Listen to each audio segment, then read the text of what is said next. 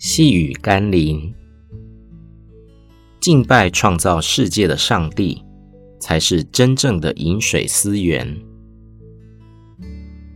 今天的经文是《路加福音》第三章二十三节到三十八节。耶稣开头传道，年纪约有三十岁。依人看来，他是约瑟的儿子。约瑟是西里的儿子，以挪士是赛特的儿子，赛特是亚当的儿子，亚当是上帝的儿子。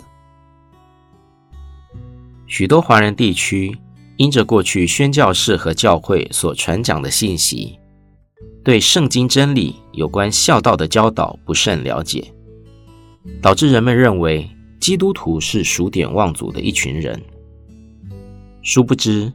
上帝何等的看重我们在世上的家族与传承，从耶稣的家谱可以跨越近四千年来，追溯回到人类的始祖亚当，相信华人社会无人能出其右了。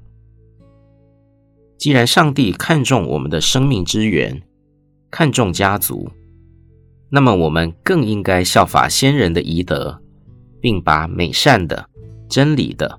传承到世世代代。当然，我们更不能数典忘祖。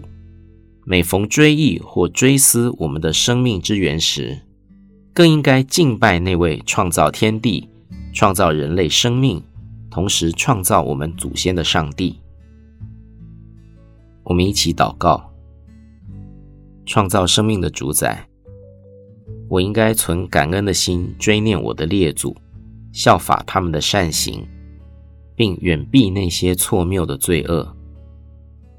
当我追溯到生命最初时，我更应该感恩并敬拜那创造人类的上主，并传承你给全人类的真理、美德、救恩与福音。